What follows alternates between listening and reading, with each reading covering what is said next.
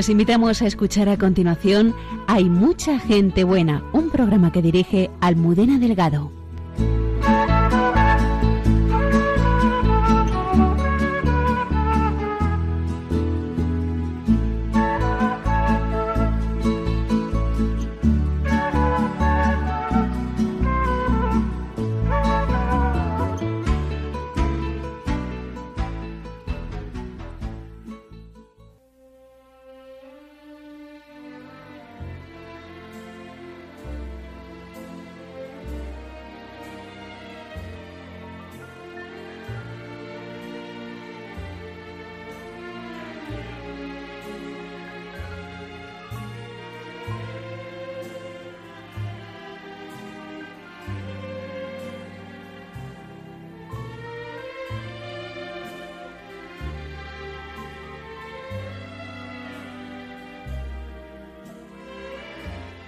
Buenas noches.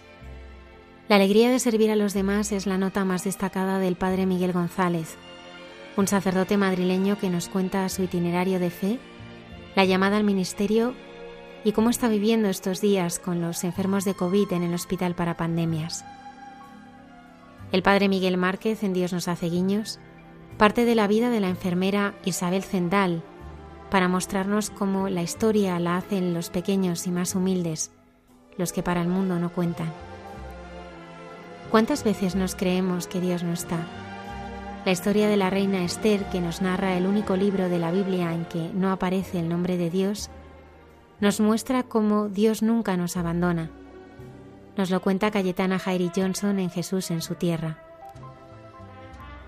Hoy nos sorprende que los grandes evangelizadores de Europa fuesen monjes, para entender esto, el padre Alberto Rollo nos trae la historia de San Bonifacio, en Santos de Andar por Casa. A los sencillos se tarda en llegar, pero es fundamental la sencillez en nuestro seguimiento de Cristo. Así nos lo cuenta la hermana Carmen y José Manuel en Entre tú y yo. Saludamos a todo el equipo del programa y a Antonio Escribano que nos ayuda en el control. Comenzamos.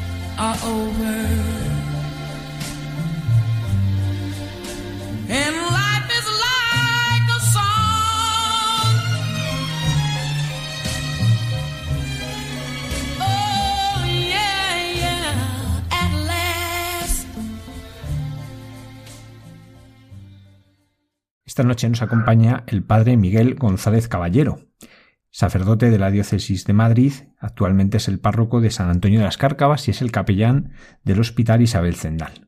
Buenas noches, padre Miguel. Buenas noches. Miguel, ¿cómo descubriste la fe?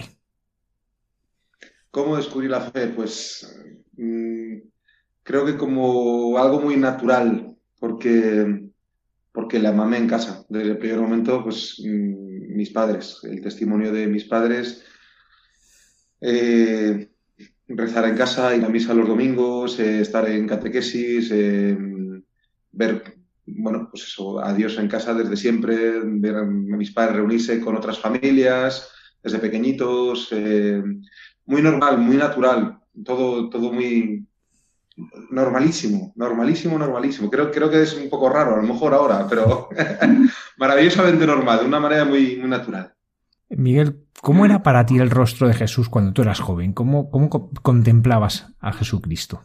Pues em, eso, tuve, tuve la suerte de, crecer en una familia con fe, estar en una parroquia con mucha vida, con mucha actividad, unos sacerdotes enamorados del Señor que nos querían un montón, que, que, les veías eso, realmente pues felices de ser sacerdotes, de ser cristianos y, felices de la vida. El párroco que tenía, yo estaba en la parroquia de la Araucana, Nuestra Señora de la Araucana, la parroquia del Espíritu Santo, Nuestra Señora de la Araucana, estaba Don Deo, ¿eh? Deo Gracias de la Cruz Payo, Don Deo cariñosamente para, para todo el mundo.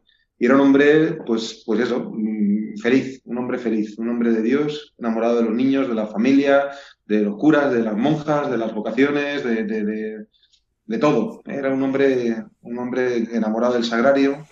Era una maravilla cuando ya al final, antes de entrar en el seminario, estaba yo todos los días ahí en la parroquia, pues siempre estaba donde yo en su lugar, debajo de San José, cerquita del sagrario. Eh, el rostro del Señor pues lo vi en, bueno, pues en, varios sacerdotes, en mis padres y en un montón de chavales que como yo, pues que íbamos a las convivencias, a las catequesis, eh, que compartíamos, bueno, pues juegos, peregrinaciones, caminos de Santiago, JMJs, bueno, no sé, un rostro muy vivo, muy joven, muy, muy normal. En esa época yo me acuerdo que que, las convivencias, los campamentos estaban petados, que era complicado a veces encontrar plaza y como, te, como no espabilaras, pues te quedabas sin plaza para, para ir a estas cosas y la verdad que, que, estaba en todas partes el Señor, en mucha gente. era, era mi ambiente normal, era mi ambiente natural. Entonces veía a mucha gente, desde siempre tuve vocaciones cerca, pues a la vida religiosa, al sacerdocio,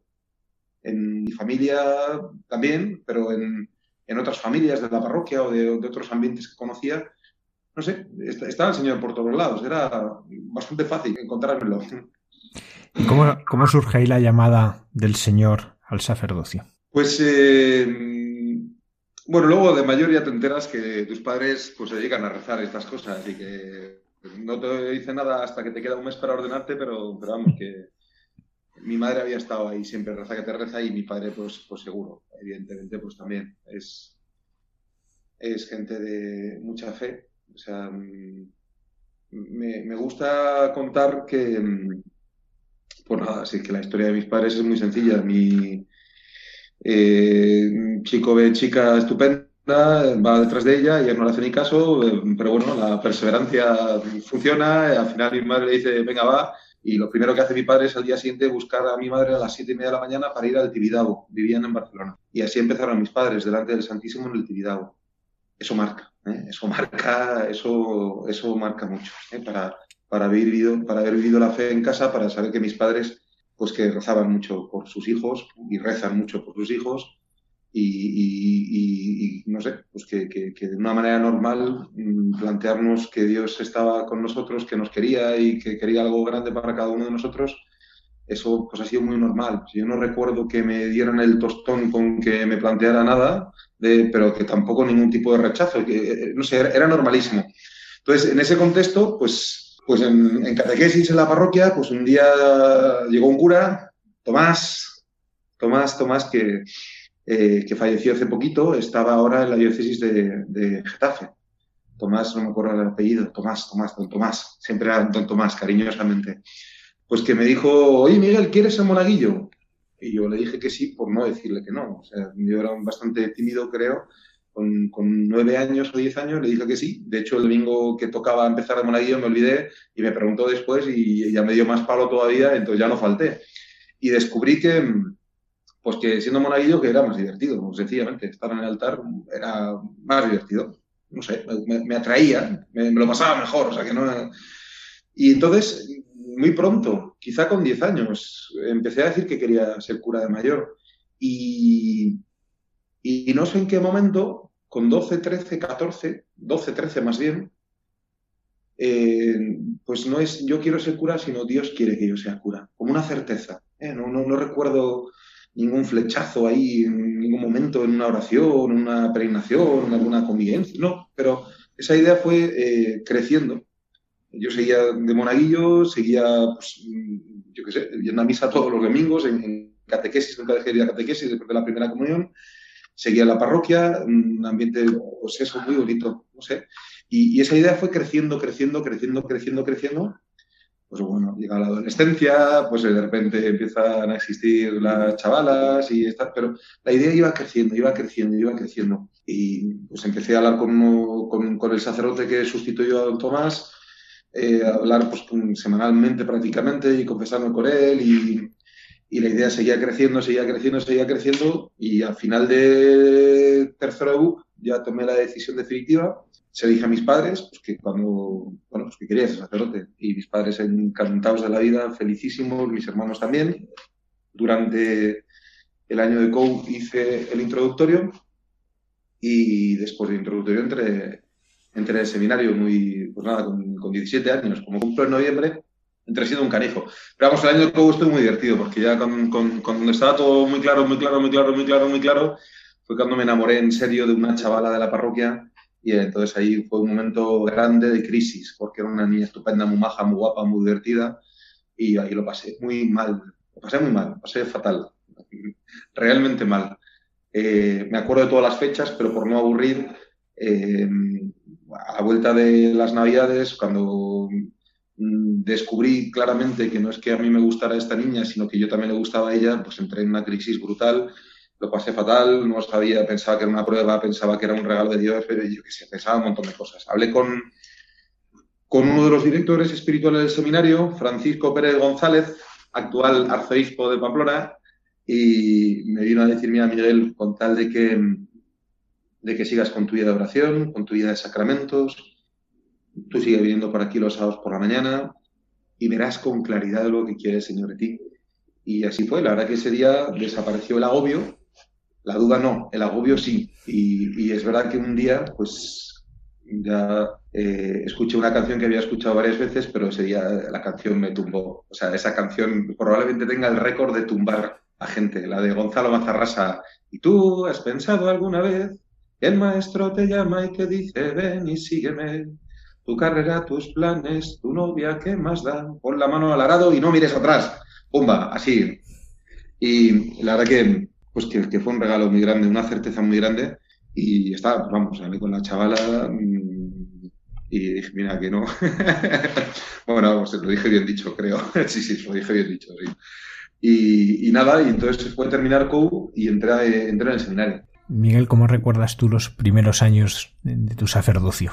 Pues eh, me tocó, con eso de entrar canijo y que nos adelantaron un poco la, ordenación, me tocó ser el, más canijo de Madrid y el más canijo de España un tiempecito. me ordené con 24 años y 20 días. Ahora veo las fotos y digo, Dios mío, Dios mío, será un renacuajo.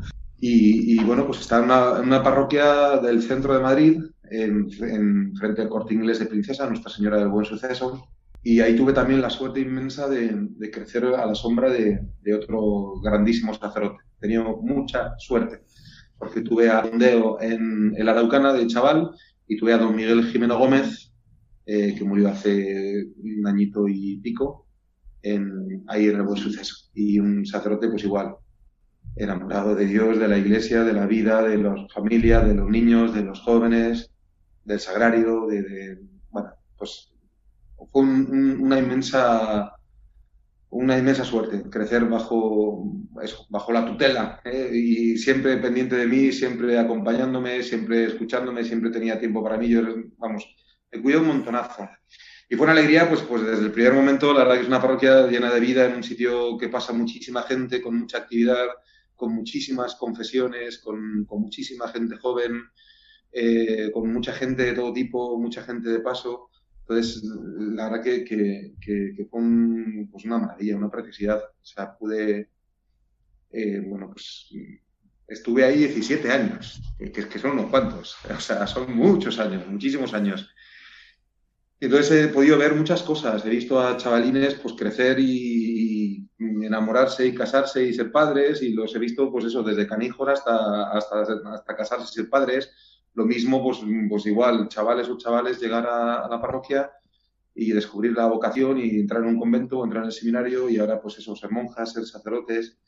Em, han sido unos años muy bonitos, de, de, pues, de mucha alegría, de ver mucho cómo el Señor pues tocaba a muchos corazones, estaba, no sé, hacía muchas cosas el Señor y ser un testigo privilegiado y un instrumento de, pues de, muchas cosas. La verdad que, han sido unos años muy bonitos, muy bonitos, muy bonitos. Tengo la sensación, eh, llevo ya 19 años, que, tengo la sensación de que llevo, yo qué sé, 10, 11, o sea, no, tantos. ¿eh? Y, llevo ya tres años fuera del buen suceso, pero me sigue pareciendo que acabo de salir. Vamos, estoy feliz donde estoy ahora mismo. Estaba feliz en buen suceso, estoy feliz aquí en las Cárcavas. Y, y la verdad que fueron años muy bonitos, muy bonitos, muy bonitos, muy bonitos. Miguel, ¿cómo te ha ido ayudando a vivir tu vida espiritual, tu vida de fe, tu vida, en definitiva, el encuentro con las personas concretas que el Señor ha ido poniendo en tu camino? Mm. Claro, pues mm, claro, el, seminario ya fue un primer lugar de encontrarme con, una riqueza muy grande de la iglesia. Un montón de vocaciones distintas, eh, cada uno de su padre y su madre, llamados a lo mismo, pero distintos orígenes, distintos grupos, movimientos, distintas parroquias y fue un, bueno, pues un gran regalo. Había crecido yo muy cuidado, muy bien, pues en mi parroquia, siempre he estado en mi parroquia, en la misma, y con mi familia. Y ya el seminario fue un momento de, descubrir muchas cosas. Y la parroquia donde ya empecé de sacerdote, además eso, en ese sitio tan, tan, tan de paso, pues fue descubrir pues muchísimas situaciones eh, de familias eh, bien, de familias rotas, de muchísimas vocaciones de todo tipo, de, gente con unas ideas más claras, con unas ideas menos claras, gente con mucho sufrimiento, gente eh, con una ignorancia muy grande, gente con una docilidad.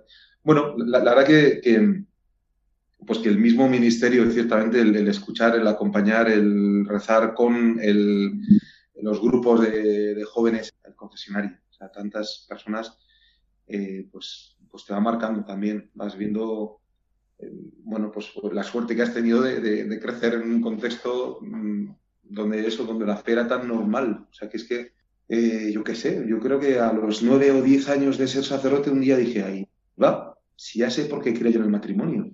Yo no creo en el matrimonio porque soy cura, ni creo en el matrimonio porque, porque soy católico, sino es que, es que he tenido la suerte de, de, ver a mis padres desde siempre quererse un montón y lo sigo viendo y, así una cosa tan natural, o sea, o, tan natural, pues también eso, ver eh, pues sacerdotes o gente que era llamada al sacerdocio o, no sé, un montón de cosas tan normales. Luego, claro, eh, la vida real, pues te encuentras de todo. Gente que no ha tenido eso, gente con unas heridas muy grandes, porque han crecido unas familias ya rotas, o ha habido un sufrimiento muy grande por alguna enfermedad, por, eh, yo qué sé, pues por experiencias malas que han tenido con la iglesia, que también pues, pues a veces escuchabas en el confesionario, no, es que una vez a mí un sacerdote me dijo no sé qué, y Dios mío, qué horror, o sea, o me ha pasado esto, o te encuentras con, pues con gente en crisis de mucho tipo, de, familias en crisis, o, o, también el confesionario de allí, de un suceso, pues, pues pasaba todo tipo de, de, gente, y un montón de sacerdotes o de monjas también, y veías gente pues con una alegría inmensa, con una fuerza inmensa, y otros pues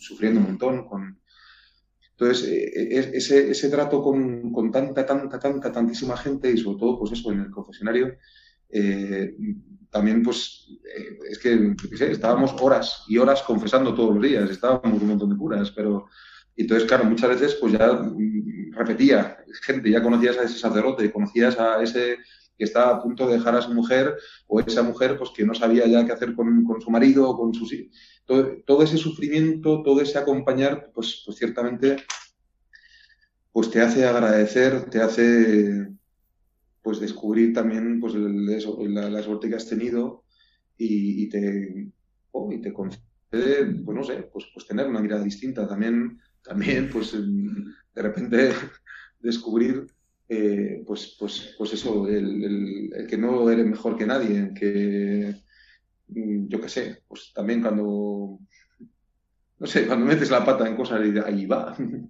Eh, si poder entender a otras personas con su sufrimiento, pues también cuando, cuando, cuando te ves frágil, cuando ves que, que yo qué sé, o sea, no, sé, la, verdad que el, ministerio ciertamente pues ha sido y es pues un camino de, pues, de humanidad, de, de descubrir pues, pues la fragilidad del hombre y sobre todo, sobre todo, sobre todo, sobre todo el amor de Dios, la misericordia de Dios, la fidelidad de Dios, el poder sanador del Señor, de, cómo cambia todas las cosas, cómo puede eh, renovarlo todo, cómo puede sacar bien de todas las cosas. Bueno. Miguel, aparte de la misericordia, ¿no? que vemos que ha sido un elemento fundamental en tu ministerio. Para aquellos que no sepan, la parroquia Buen Suceso está enfrente del gran centro comercial que hay en la calle Princesa. Y entonces es un lugar muy de paso, es, el típico lugar en que ese semáforo siempre tiene multitudes, ¿no? Y por eso eh, tantas personas que pasaban. Pero, ¿qué otras cosas que ves tú que han marcado tu ministerio en estos 19 años? También el Señor, me ha, no sé, me, ha regalado el, el, conocer a muchos jóvenes, acompañar a muchos jóvenes, eh, ver la sed que tienen de Dios, eh, como una acogida sencilla, cariñosa, pues ha podido hacer que, pues que empiecen a hablar contigo o que, que no sé, pues que, que, que, acepten la posibilidad de, compartir la fe con otros, que descubran que Dios está en su vida, que, el, el sí, la dirección espiritual pues el, me ha permitido pues ver un montón de, pues, de, cosas que Dios ha hecho en las personas. He visto, yo qué sé, he celebrado unas cuantas bodas de, gente que he conocido yo, eh, que, que, me ha puesto el Señor ahí delante, que, que, has visto cómo ha ido sanando su historia de muchas cosas. Eh, pues mm, ver a gente entrar en el seminario y ordenarse, ver a gente entrar en conventos, hacer los votos perpetuos no sé, conocer, conocer mm, de cerca pues cómo, cómo el Señor cambia los corazones. Eh, eh, no sé, ver... Mm, mm, no sé, o sea, que, es verdad que, ha habido muchas horas de, poder hablar despacio con, mucha gente. Eh, a veces despacio y a veces no tan despacio, porque la verdad que es que es un, ahí era sobre todo un flujo de gente muy, muy grande, muy grande, muy grande. Pero, pero claro, y en, todos esos años, pues ciertamente, pues ver, ver eso, unas transformaciones radicales de, gente que odiaba la iglesia y de repente, pues, pues, pues enamorada de la iglesia y, y, yo qué sé, muchísima gente que llevaba muchísimos años, pero muchísimos años sin confesarse, de... Em, no sé, pues, pues... Mm, no sé. Mm, Miguel, llevamos ya prácticamente un año viviendo esta pandemia. Eh, ¿Tú en qué has crecido en este tiempo? Porque en qué has sufrido ya lo sabemos todos porque es muy parecida a la experiencia de, todos, ¿no? De, lo que hemos sufrido, pero eh, ¿tú en qué has crecido? Pues de que la vida pasa y que en cualquier momento estoy y dejo de estar y desde luego hay tanta gente que ha dejado de estar, gente que está en la parroquia, que quizás no han fallecido tantas personas otras zonas de Madrid o de España o del mundo pues han sido más, más castigadas quizá que... Pero, y es verdad, pues que, cuando nos toca celebrar un funeral, pues es verdad que, esta zona es una zona muy joven y, y, tampoco he celebrado tantos funerales en estos años que llevo aquí en esta, en esta nueva parroquia. En, eh, pero, pero es verdad, pues que la conciencia de, supongo, creo, la conciencia de que realmente eh, somos, somos muy frágiles, de que a veces eh, nos aferramos a tonterías o nos preocupamos por pequeñeces, eh, que la vida es un regalo de Dios, que hoy estoy, que mañana no estoy, la conciencia de que yo no controlo mi vida, ni la dirijo, ni, ni puedo hacer nada por la vida de nadie en cuanto, ¿no? que es que cada persona es un regalo, que no me pertenece tampoco, que, o sea, eh, como todos, pues he estado preocupado pues por mis padres que tienen unos años y veías a tantas personas mayores que de repente pues eh, desaparecían o lo que sea, eh, pues como, como, como ese, sí, mm, experimentar muy contundentemente la pequeñez, la fragilidad, la, sí, la, sí,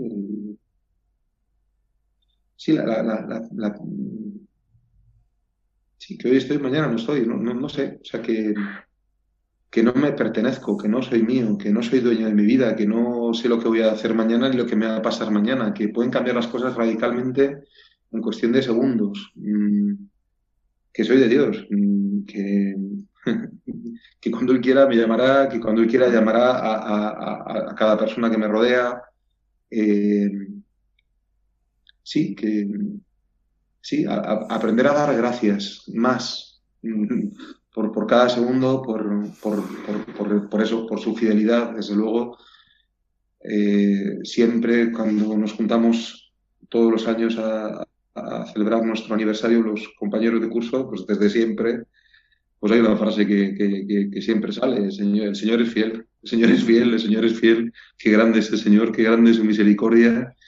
Pues tomar conciencia cada vez más, quizá también he crecido en este año de, pues esa fidelidad de Dios, esa misericordia de Dios, ese amor de Dios en, en la vida.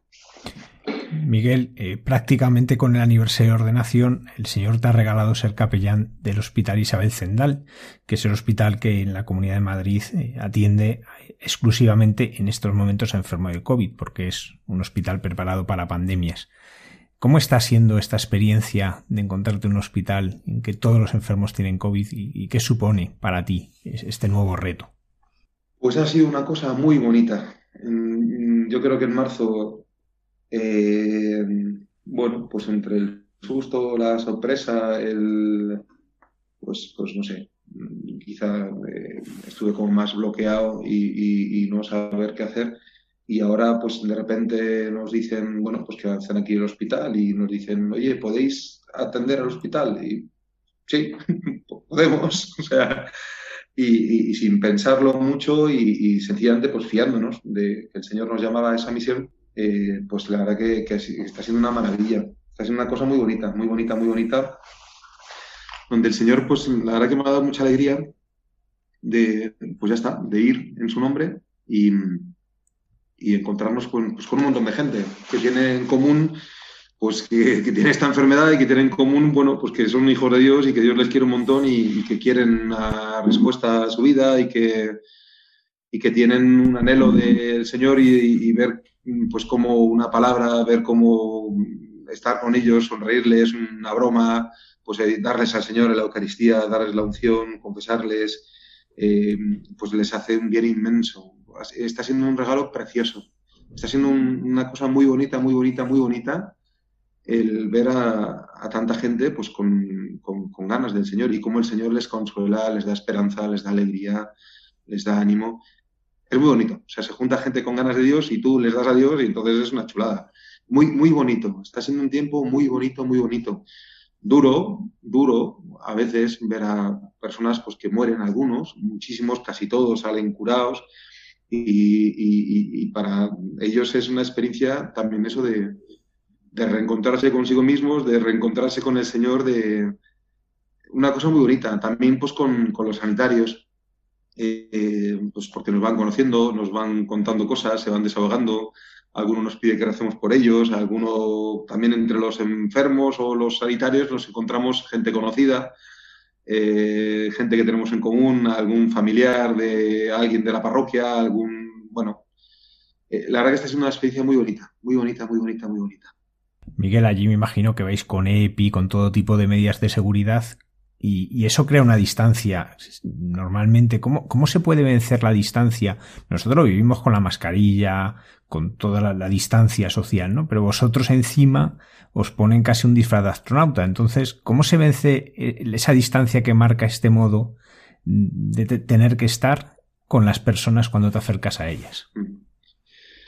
Pues mira, nos ofrecen de todo, pero es verdad que yo el, traje, el EPI no me lo he puesto nunca. O sea, porque, pues, pues no lo sé. O sea, no, me lo he puesto. O sea, nos ponen, nos dan el pijama este, nos dan bata, nos dan guantes, tenemos de todo, ¿eh? Pero, pues yo qué sé, mascarilla doble, mascarilla, tal, y, y, yo qué sé, que es que no, estamos con ellos, estamos a veces muy cerca, ciertamente, pues porque si quieren hablar, si quieren confesarse, si, y a veces están con ellos, también están con la mascarilla puesta, a veces están sin la mascarilla puesta, a veces pues, pues les da, coges la mano, te coges la mano, no sé, yo creo que es que no lo hemos pensado, por lo menos el, eh, ahora tenemos un tercer capellán echando una mano desde hace tres semanas, pero hemos estado, pues Javi, que es mi compañero de aquí de la parroquia, Javier y yo, desde finales de diciembre. Y la verdad que, bueno, muchas veces hemos ido juntos, sobre todo al principio, y yo, qué sé, que es que no, o sea, que, que, no sé si somos un poco temerarios o, o, qué, o que, pero vamos, que, que no, no, me he visto en ningún momento poniéndome así todo el disfraz, entre comillas, no es disfraz, Dios mío, o sea, que es, que es medio de protección y que es importante y que, pero bueno, como tampoco estamos tanto, tanto, tanto, tanto tiempo con cada persona, no estamos en lo que haga falta, no lo sé, o sea, pero... Mm, y, luego, pues ya lo de la mascarilla, como estamos, llevamos un año todo el mundo con mascarilla, ya, o sea, que es que es una cosa tan normal hoy, desgraciadamente, o pues, los ojos dan para mucho también, o sea, y, pues también el tono de la voz, el, la mirada, pues la cercanía es un gesto de bien, o sea, que, que, no, no, me he sentido nunca lejos o que, no sé, y creo que no han tenido nunca las personas con, con, las que nos hemos encontrado este tiempo, pues la sensación de que, de que estuviéramos ahí lejos, como, no, me he sentido cerca, de, vamos, la sensación que yo tengo y, creo que sí, los enfermos nos han sentido y nos sienten pues, pues cercanos, sí. A ti te está cambiando esta experiencia, ¿no? De estar tan cerca de, la enfermedad, el dolor, que ya no es una noticia, ya no es lo que te cuentan los medios, sino que lo estás viviendo cada día. ¿Te está cambiando el modo en que luego rezas o que celebras la Eucaristía? Em, hombre, pues te, vienen más rostros a la cabeza y al corazón. Eh, pues, pues, de, pues eso, más historias bonitas de gente que, que se ha quedado feliz o que se ha muerto feliz o que se han recuperado y que sabes que les has consolado un montón, que, que, ha sido un instrumento de Dios para, para llenarse de, alegría, de, yo qué sé, mm, no sé si cambiar mucho la manera de rezar o la manera de celebrar, pero desde luego, en, o sea, para mí está siendo un regalo muy grande, pues mm, ver que efectivamente pues, mm, pues que el Señor hace cosas, toca corazones y, llega a la gente pues a través de ti. Y dices, pues jo, qué, maravilla. O sea, que, que, el Señor lo hace siempre y lo hace en todos los contextos, pero, pero son más rostros, más historias que, guardas en el corazón y que, le das gracias a Dios. Y encima pues más gente que reza por mí, con lo cual es estupendo y maravilloso. Sí, sí, sí, no sé si tanto una transformación en mi manera de, pues de rezar o de celebrar, pero desde luego eh, eh, sí, sí, sí ves cómo, el Señor pues, pues llega y es una alegría muy grande. Miguel, vamos a hablar de la Virgen María. ¿Cómo es tu relación con nuestra Madre? Pues la Virgen, la Virgen, la Virgen. Pues eh, también desde siempre ha estado en mi casa, ha estado en mi vida. en mi casa rezábamos el rosario todas las noches, en familia de pequeñajos. Y, entonces los pequeñajos escondíamos el librito de las letanías para, para tenerlo al final y para rezar las letanías. Entonces me las aprendí desde pequeñajo, las letanías de memoria. Siempre ha estado la Virgen, siempre ha estado la Virgen en, casa, siempre ha estado la Virgen en, la parroquia. Eh, me enamoré de la Santina con 15 años. Eh, antes incluso también pues eh, en Lourdes ya estaba ahí el fuego de la vocación y, y luego casualmente, entre comillas, un 11 de febrero, cuando estaba yo eso en crisis en COU, me enamoré de esa chica estupenda de la parroquia, pues el 11 de febrero fue el día que desapareció la duda y luego caí en la cuenta de que era la Virgen de Lourdes. La Virgen siempre ha estado, la Virgen siempre ha estado. Eh, a la Santina voy a verla todos los años, todos los años, todos los años. La Virgen siempre me ha acompañado, eh, pues como una madre, como una madre que, pues, que me quiere, que me cuida, que me lleva a Jesús de una manera muy sencilla, muy sencilla, muy sencilla. Pues, y como todo hijo, pues quiero menos a mi madre de lo que se merece, pero, muchísimo menos de lo que se merece, todas las madres, y la Virgen, por supuesto, la, que más. Em, pero siempre ha estado, siempre, siempre he acudido y acudo a ella pues eso, menos, menos de lo que debería, ¿eh? pero siempre pues, sé que me cuida, que me quiere, que me lleva el Señor. Eh, también es modelo, modelo de creer, modelo de, de decir hágase, modelo de fiarse, modelo de todo, modelo de todo, y madre de todo y fundamental. Y, y sé que, que, se ha rezado muchos rosarios por mí, que se reza mucho por mí a la Virgen, que la Virgen me quiere muchísimo, eh, que es mi madre, que es mi madre, que es mi madre. Y, sí, o sea, si la Virgen no, pues no me podría, no, no me entiendo. Padre Miguel González Caballero, muchas gracias por habernos acompañado esta noche y muchas gracias también por su labor entregada. Muchas gracias a todos. Que el Señor os bendiga.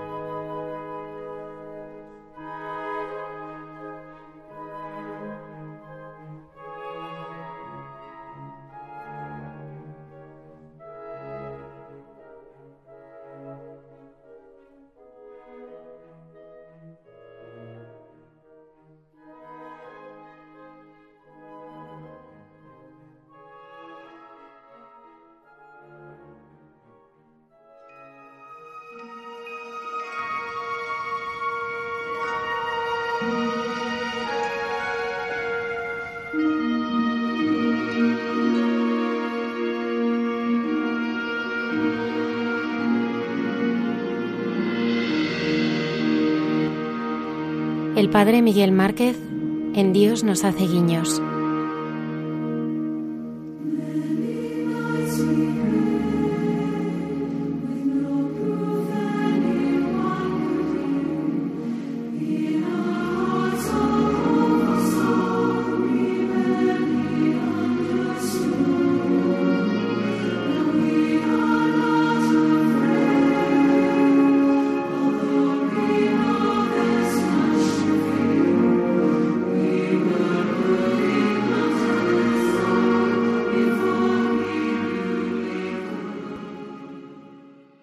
¿Qué tal estáis? Buenas noches a todos. A los que estáis ahí en el programa y a los que estáis en casa. Gracias por estar ahí. Gracias por por vosotros y por este momento de nuestra vida que compartimos y en el que oramos y en el que pedimos luz. Estamos queriendo aprender de, de la historia del pasado y, y rescatar lo mejor de la historia para que nos enseñe a vivir. En realidad lo más importante para nosotros ahora es aprender a vivir este momento de la, de la historia con lucidez, sin huir, sin escaparnos. Hay tantas historias que circulan estos días por, por la, las redes, por el WhatsApp, por la televisión, historias que rescatan heroicidades eh, enterradas del pasado. Me ha llegado una historia que me ha conmovido y seguro que que estáis al tanto de ella y tiene un nombre propio.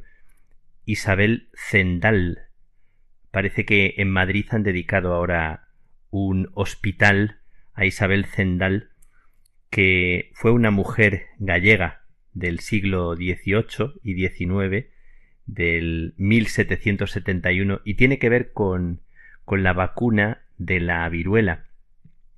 Esas historias que, que parece que, que están ahí como enterradas y, y tienen tanto que ver con lo que ahora estamos viviendo. De hecho, la palabra vacuna, vacuna viene de descubrimiento que hizo un médico inglés, un tal Edward Jenner, que descubrió que eh, las vacas eh, podían ser fuente de curación, dado que las mujeres que ordeñaban las vacas no contraían la viruela, y pensó que inocular el virus de las vacas, ¿verdad? En, en las personas podía hacerles inmunes y podía provocar la, la vacuna necesaria para superar la enfermedad. Isabel Zendal era rectora de un orfanato de niños en, en La Coruña y ella se ofreció a, hacer una aventura, una expedición única en la historia, junto con un médico, Balmis, eh, que era el médico de Carlos IV, del rey, y le pidió al rey sufragar los gastos que supondría una expedición. Y la expedición se planteó el desafío de vacunar a la mayor cantidad posible de gente en América y en otras partes del mundo. Así que los dos médicos, Balmis y otro médico Salván, junto con Isabel Zendal, que con los veintidós niños huérfanos decidieron que ellos serían el ejército portador del, del virus, le inocularían el virus de la viruela y el antídoto para que fueran ellos los que lo llevaran y transmitieran a los demás eh, la vacuna necesaria para curar a la población. La aventura debió de ser impresionante y recorrieron muchos países. Eh, nunca volverían a España. Isabel Zendal con los niños nunca volvió a España. Es conmovedor, porque iba también su propio hijo en esa expedición. Se aventuraron por el deseo de erradicar una terrible enfermedad que, que se había cargado a cientos de millones de personas. No estamos hablando como ahora de dos millones, de dos millones y pico. Estamos hablando que, fue una enfermedad que hizo estragos impresionantes en el mundo entero. Y esta expedición, como las grandes expediciones y que son llevadas a cabo por ejércitos de gente humilde, a veces tan, tan invisible, y en este caso de pequeños, porque ellos mismos, sin saberlo, sin imaginar, se iban a convertir en héroes silenciosos, pasando por tantos países como, como Venezuela, Cuba, México, llegaron hasta China, pasaron por la isla de Santa Elena, eh, llevando la vacuna consigo y siendo los niños y luego otra gente los portadores de, de esta vacuna y con esos médicos intrépidos y con Isabel Zendal, una mujer que eso, que no regresaría. Bueno, me ha encantado la historia. Eh, hay documentales que son tan tan bonitos y tan sobrecogedores. Parece que estamos despertando ahora a momentos de la historia que se han vivido ya y, y que nos sacan del sueño de pensar que estamos en un pozo sin salida o que estamos en uno de los peores momentos de la historia.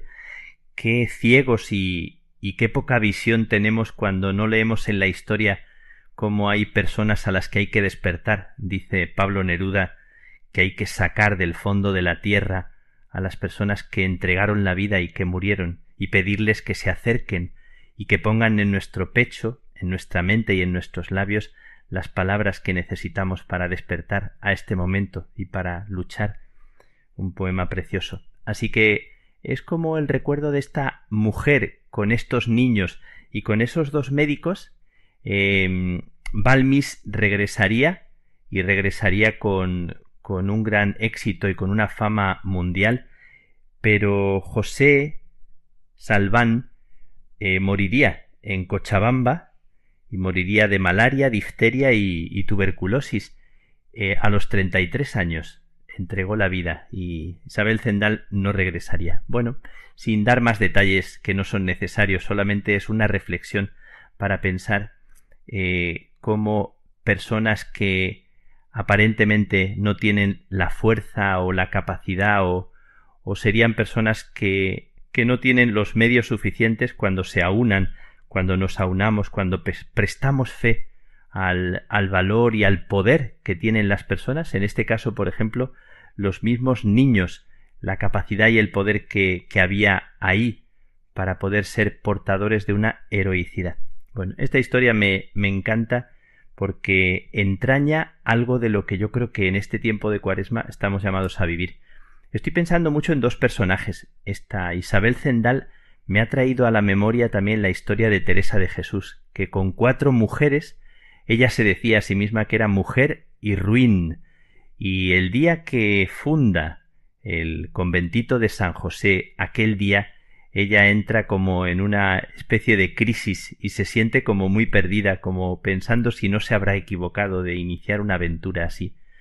Cuando en su tiempo los hombres se iban a América a buscar el oro o a descubrir nuevas tierras, aventuras tan intrépidas en las que arriesgaban la vida, dos hermanos suyos murieron allá y, y casi todos ellos fueron allí a hacer las Américas, Teresa de Jesús se aventura en una aventura que cambiaría la historia de la espiritualidad.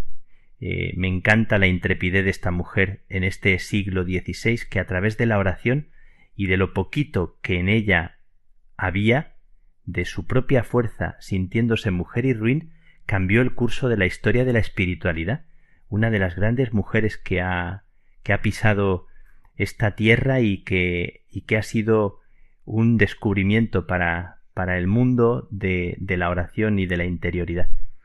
Y también estaba pensando en estos días, porque me ha tocado compartir con algunas personas la historia de Moisés, que es la que estamos viviendo en este tiempo de Cuaresma, y recordando que Moisés era un hombre salvado de las aguas, un hombre que por dos parteras que desobedecen las órdenes del faraón es salvado de las aguas, el primer dato, y después es un hombre que se equivoca, que mata a un, a un egipcio, que huye, que estando huido eh, Dios le llama, que era tartamudo, que era una persona con la que se podía pensar que no era no era el, el adecuado para la empresa que se le pedía. Me, me conmueve mucho pensar que, que el nacimiento del pueblo de Israel parte de la historia de una persona que tiene en su currículum errores, equivocaciones, huidas, tiene también su propia limitación personal, porque soy un hombre torpe de lengua, y sin embargo Dios cuenta con él, pensando en Teresa, mujer y ruin, en Moisés, un hombre tartamudo que libera a un pueblo y que en el desierto es el hombre que nos hable a la fe, al descubrimiento de, Dios, y se, se cree y, y se cree lo que Dios le dice y se fía de Dios. Bueno, pues mm, comento todo esto porque me ha, me ha profundamente eh, atravesado la historia de Isabel Zendal con estos 22 niños huérfanos.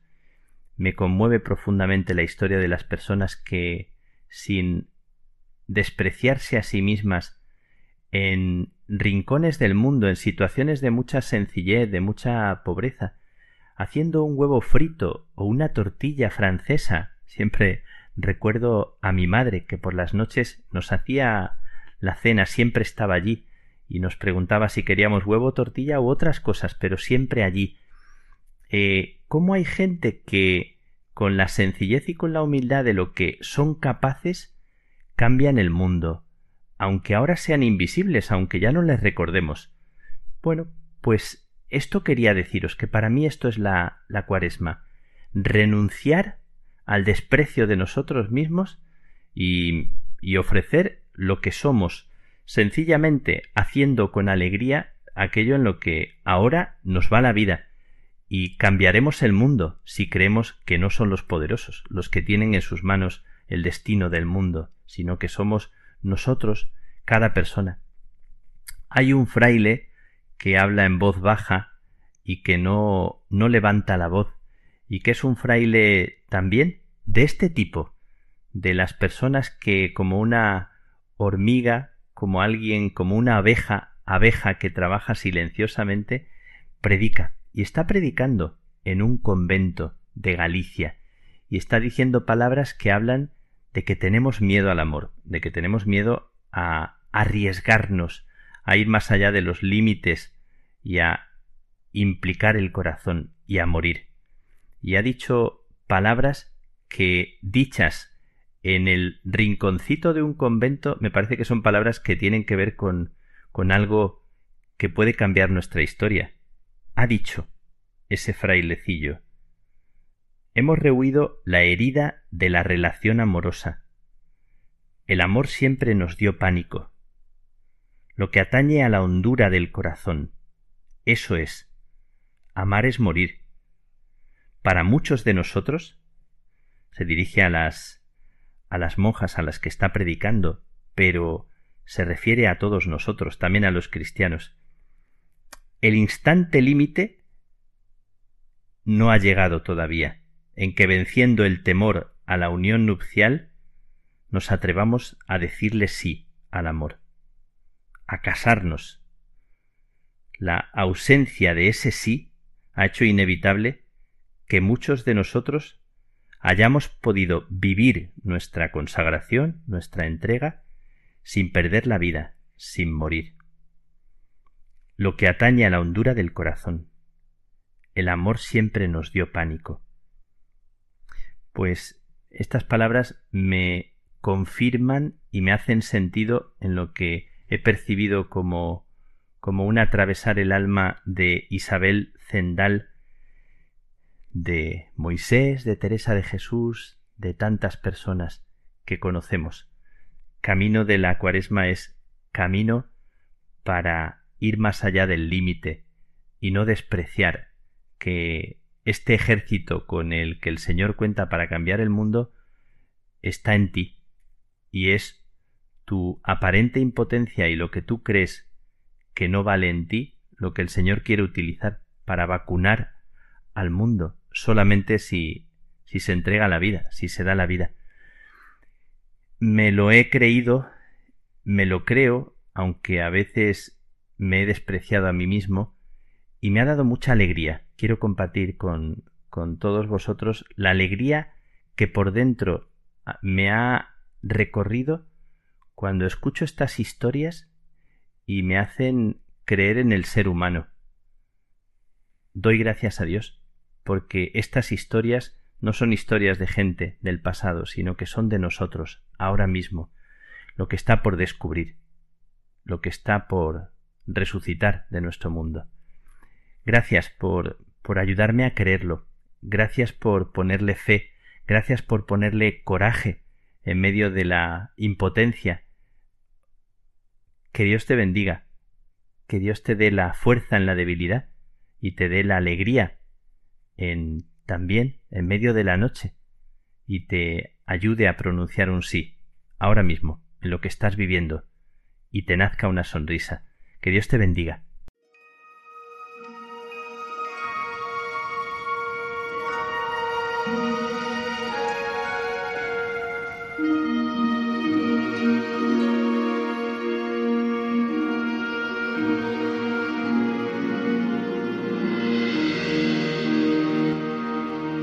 Padre Miguel Márquez en Dios nos hace guiños.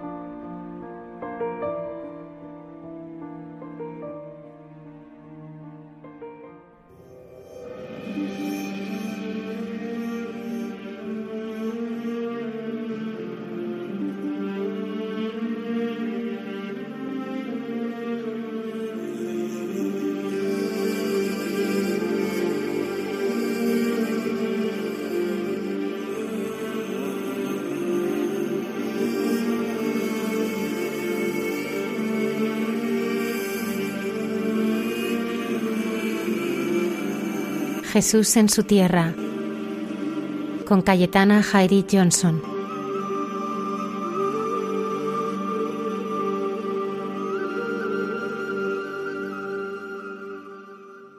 Buenas noches de paz y bien, eh, queridos amigos de esta sección llamada Jesús en su tierra de eh, Radio María.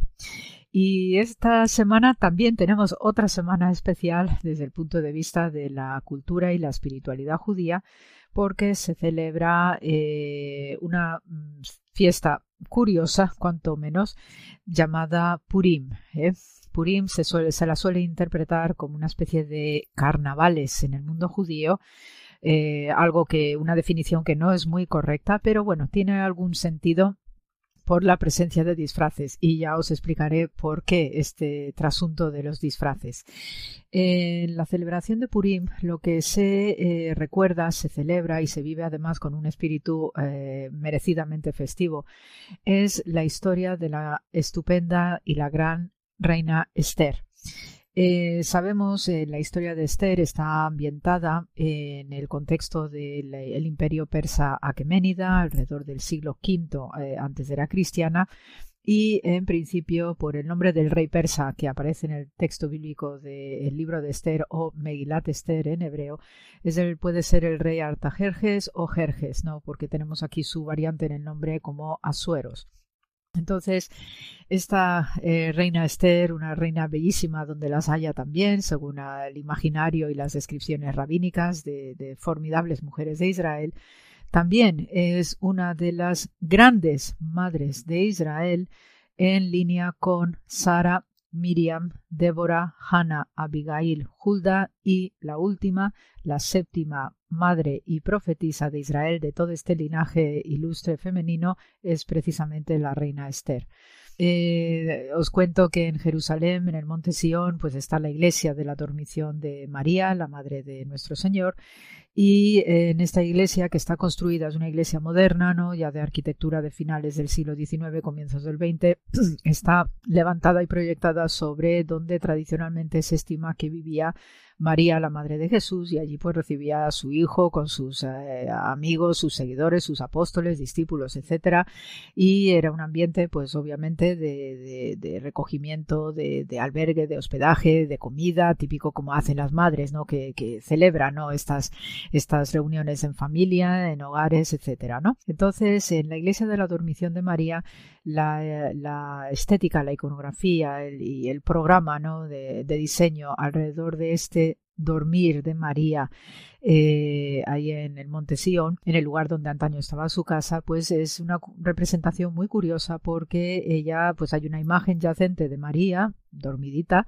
y después está cubierta pues una con una cúpula chiquitilla y en esa cúpula pues en la parte central está Jesús, su hijo, observando, contemplándola desde lo alto y hay alrededor de él siete medallones con las imágenes de estas madres de Israel.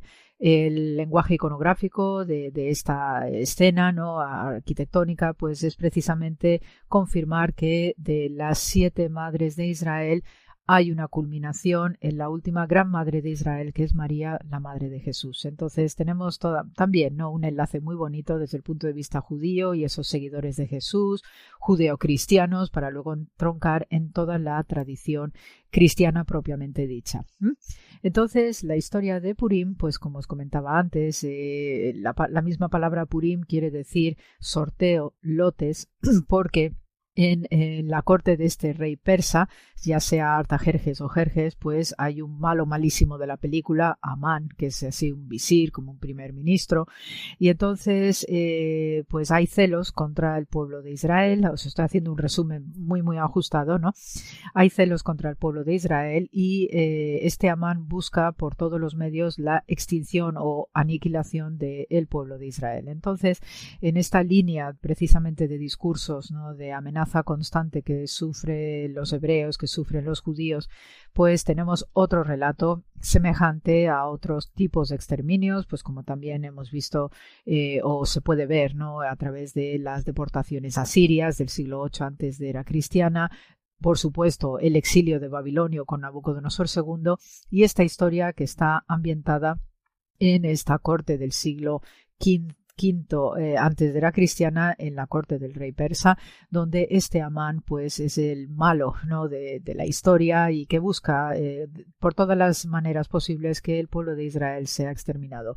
Entonces, eh, este aquí que tenemos la intervención de la formidable Esther, una muchacha bellísima, ¿no? según todas las descripciones, y precisamente gracias a la mediación de esta eh, mujer que se convierte en reina al casarse con el rey persa, pues consigue precisamente neutralizar estas fuerzas de agresión y este deseo no premeditado de exterminio y eh, también añadiros eh, no solamente es el, el, desarrollo histórico ¿no? de estas mujeres que intervienen sistemáticamente a favor del pueblo hebreo y con un papel muy, eh, muy pautado, muy, muy elaborado de salvación, como las matriarcas o las madres que os he comentado antes, ¿no? La propia Sara, esposa de Abraham, Miriam, ¿no? Que va cantando según van atravesando esa, ese mar que está partido en dos para que cruce, ¿no? El pueblo de Israel saliendo de Egipto, eh, que no digamos de Débora, que arenga, ¿no? A todo el ejército hebreo de entonces contra eh,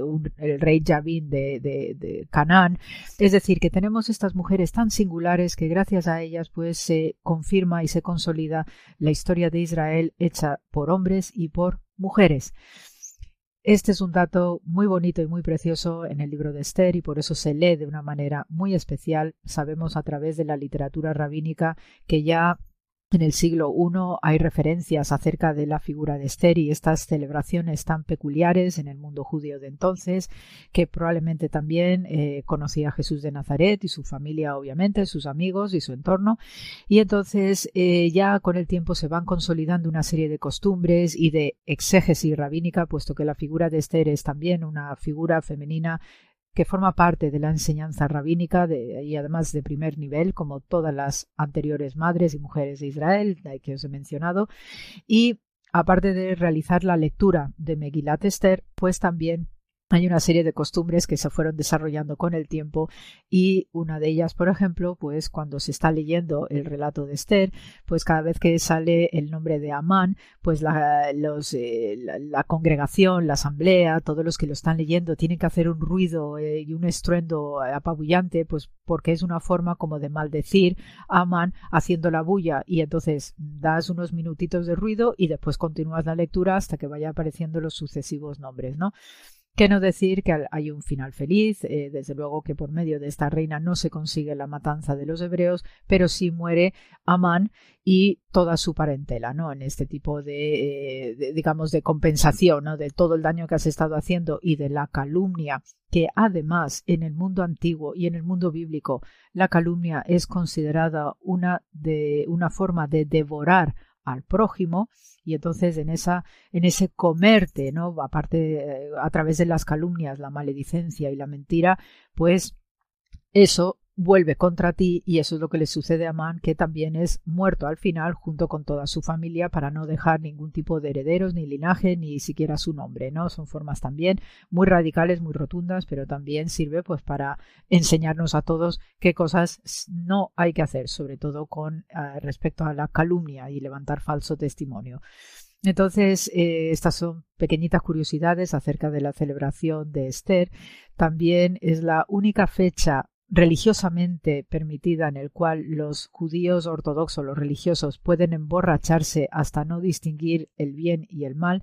Y es una celebración, ya os digo, muy peculiar porque tantas veces que hemos eh, visto Purim y hemos convivido con Purim y tal en Israel, eh, ves a los ortodoxos judíos tirados en bancos, borrachos, mm, perdidos, y es una imagen tan, es tan peculiar, ¿no? Viendo a estos eh, hombres vestidos de negros con sus barbas y sus tirabuzones en las sienes, etcétera, sus peyot, pues eh, verlos así borrachos, pues la, la verdad que es una imagen chocante, pero desde luego está sancionada ritualmente porque es una forma también de hacer expiación que es algo común en todas estas celebraciones judías. Cada fiesta principal judía va precedida por un ayuno importante, puesto que estamos ante una celebración solemne y sobre todo cuando hay estas celebraciones donde eh, se están narrando acontecimientos que vive Israel, que está siendo puesta en peligro, que está a punto de ser exterminada, y después del ayuno pues se pasa a la parte festiva en agradecimiento a las bondades recibidas. Y entonces la fiesta de Purim también se convierte en una fiesta en la que se intercambian regalos y sobre todo se da caridad a los pobres. Eso es obligatorio. Cada agradecimiento que se hace a Dios debe hacerse de manera también material y física a través de la mm, caridad hacia el prójimo y sobre todo a los más necesitados. Entonces, por eso Purim también es una celebración no solamente de ayuno, de expiación ante la amenaza de una matanza, sino que también por agradecimiento a Dios y en sentido de este agradecimiento debes también ayudar a los que menos tienen. Una cosa muy curiosa de este libro de, Esther es que es el único libro de la Biblia en el que no aparece Dios por ningún sitio. Estamos acostumbrados en las lecturas bíblicas a oír siempre y Dios dijo a Moisés, a, yo que sé, a Ezequiel, habló a través de un profeta, este tipo de fórmulas, ¿no? Y Dios dijo, ¿no? Que en hebreo siempre conocemos como Vayomer Adonai. Curiosamente en el libro de Esther no hay ninguna mención ni por refilón del nombre de Dios. Es decir, parece que la protagonista Esther y todos los líderes de la comunidad judía a la que ella pertenece, ahí en esta corte persa, pues ninguno hace una referencia a eh, el nombre de Dios y parece que están ellos solos, ¿no? Eh, eh, como decir solos ante el peligro, ¿no? En esta terminología quizás más popular, ¿no? Entonces, según la exegesis rabínica, que obviamente trata a esta estupenda mujer como Esther, dice que Dios no es que no estaba en ese momento ¿no? de la, del delicado que estaba viviendo el pueblo hebreo y que Esther estaba comportándose pues también ¿no? como mujer utilizando todas sus artes femeninas pues para seducir al rey mantenerle de digamos eh, atareado y que no piense o no haga oídos a los malos consejos de su ministro Amán, esto quiere indicar que Dios estaba escondido, estaba camuflado pasando desapercibido para ayudar precisamente eh, a la reina Esther a hacer su papel. Entonces, con esta explicación rabínica también se entiende por qué esta fiesta de Purim se le interpreta como una fiesta, digamos, parecido a los carnavales, porque precisamente en estos días los observantes, los religiosos, están disfrazándose. Y entonces es muy curioso no solamente ver los borrachos, algunos de los religiosos, las mujeres no, pero también ver a los niños, a los mayores disfrazándose, poniéndose vestimentas muy coloridas, pelucas eh, también surrealistas, las niñas les encanta disfrazarse de Reina Esther, los niños les encanta disfrazarse del líder de la comunidad judía que se llama Mardoqueo. Entonces, eh, luego ya pues tenemos entre los religiosos, y es muy divertido verlos en las sinagogas, ¿no? Que están leyendo el libro de Esther, Megilat Esther, pues verlos disfrazados de Superman, de eh, superhéroes estos de los cómics, ¿no? Allí en las sinagogas, y la verdad que es una imagen realmente divertida y hilarante y cuanto menos chusca, obviamente, ¿no? Entonces, eh, precisamente este sentido del disfraz, pues surge por esta interpretación rabínica de que Dios estaba oculto desde la, desde el silencio, ayudando en secreto a Esther a hacer su papel. Eh, esta festividad de Purim, pues este año tiene un, significado también es, muy especial en el conjunto de, de este tiempo pandémico que estamos viviendo.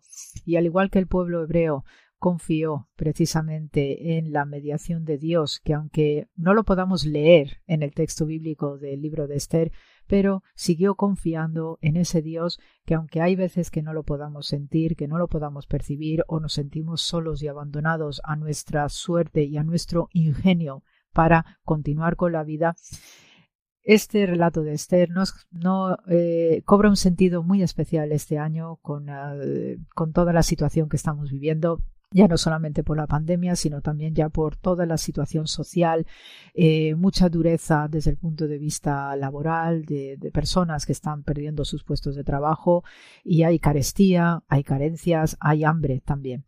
Entonces, por lo mismo que estas fechas eh, para los judíos es momento de ayudar a los pobres dentro del calendario habitual, que ellos siempre están ayudando a los pobres, pero este año es muy especial y muy significativo por esta fiesta, es ayuda al pobre también nosotros hagamos lo mismo, colaboremos, ayudemos a aquellos que menos tienen o no tienen absolutamente nada y desde luego sigamos confiando que al igual que Dios se ocultó, se disfrazó para ayudar a su pueblo a sobrevivir y además con todas dignidades y con todo honor, también nosotros sigamos confiando que aunque hay veces que el silencio de Dios es tan duro y tan rotundo, no deja de ser que Dios sigue estando allí, siempre va a estar acompañándonos y más en estos momentos tan difíciles y tan peculiares y tan dramáticos en ocasiones que estamos viviendo. Así que con esta consigna de la historia de la gran madre de Israel y reina llamada Esther, y este Dios que se nos esconde, pero que sigue estando allí, sigamos adelante, confiemos y os mando mucho amor y paz y bien como siempre y hasta la semana que viene. Gracias por la escucha.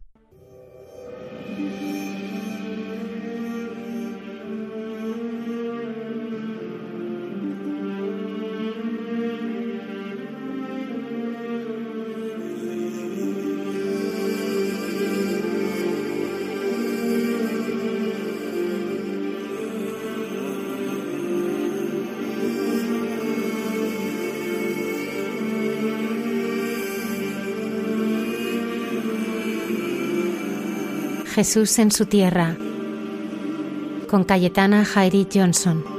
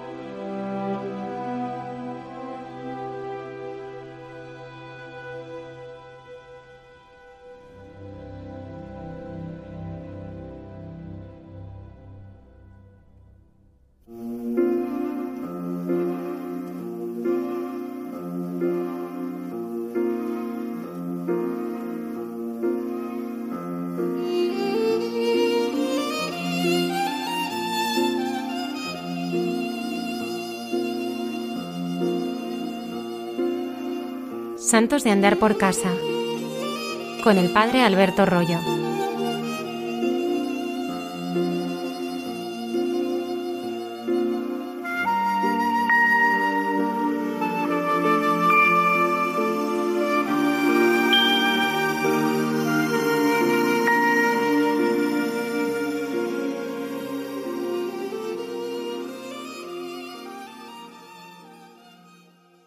Noches a todos los oyentes de Radio María. La semana pasada hablamos de dos grandes evangelizadores de la Europa del Este en la Edad Media, los santos Cirilo y Metodio, compatronos de Europa junto con San Benito. El hablar de ellos nos da ocasión para seguir profundizando un poco más en aquellos santos que forjaron la Europa que nosotros conocemos, Europa de raíces cristianas, que aunque hoy en día por parte de muchos se quieren olvidar esas raíces y como que se avergüenzan de un pasado tan rico, tan hermoso y tan constructivo que tiene Europa, sin embargo es bueno recordar cuál es la idiosincrasia de este viejo continente nuestro.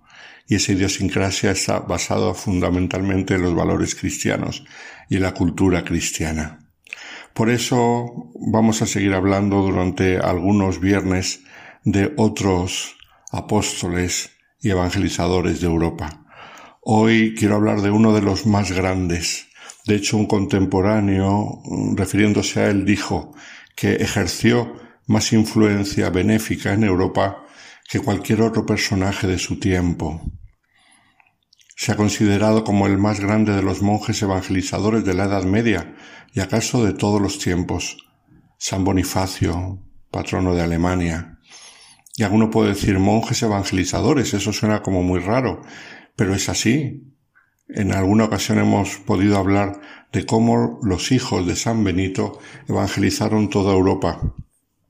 Eran monjes que construían escuelas, bibliotecas, universidades, enseñaban a la gente a cultivar el campo, guardaban la cultura antigua, copiando los viejos manuscritos de autores griegos y latinos, evangelizaban predicando por los pueblos. Durante muchos siglos, antes de que surgiesen las órdenes mendicantes, fueron los monjes y concretamente en la Europa del Oeste, Europa Occidental, los hijos de San Benito, los que pusieron las bases de la cultura cristiana y los que iban pueblo por pueblo evangelizando desde sus monasterios. Numerosas fuentes nos hablan de San Bonifacio, entre las que destacan sus propias cartas, lo cual para aquellos tiempos, estamos en el siglo VII, es una fuente muy buena. Y esa abundante documentación ha sido repetidamente estudiada, interpretada y utilizada por los historiadores. Su verdadero nombre era Winfrido y había nacido en Devon, en Inglaterra, hacia el año 672 o 673, en el seno de una familia noble. Cuando tenía siete años, visitaron su casa y se hospedaron unos monjes benedictinos, precisamente misioneros itinerantes, que contaron cómo era la vida en un monasterio.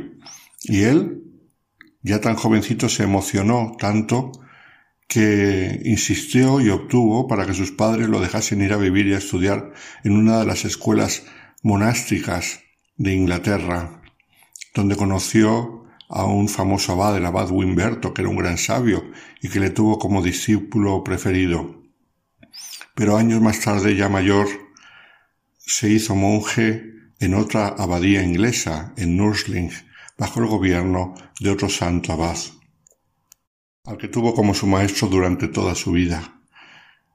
En esta abadía recibió una formación esmerada de los clásicos. Recordemos que los monjes son los que salvaron de la barbarie las obras de Aristóteles, de Platón, de todos los griegos.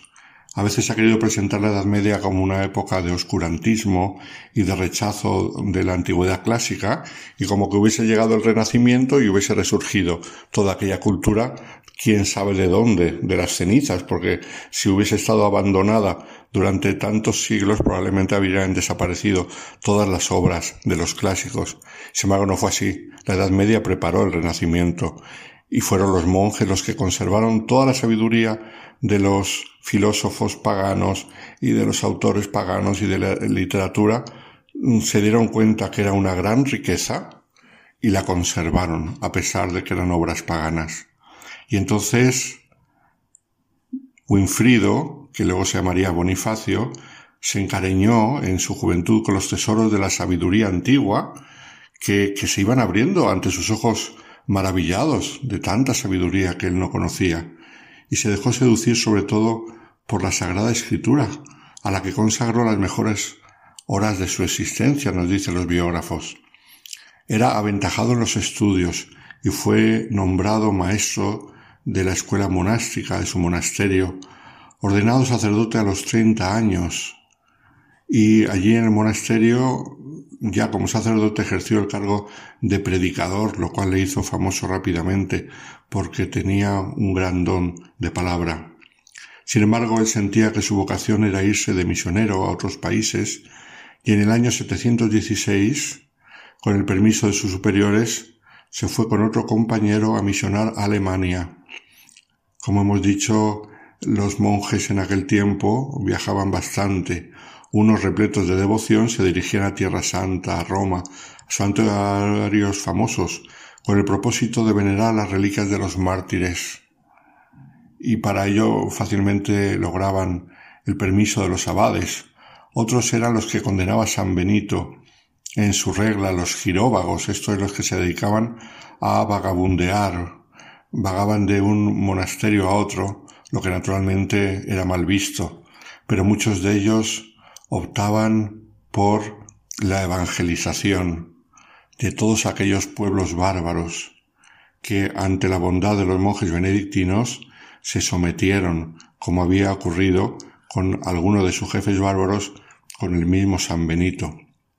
Así que Bonifacio lo primero que hizo fue volver a su país, a su abadía, una vez que había hecho un primer intento de evangelización en Alemania.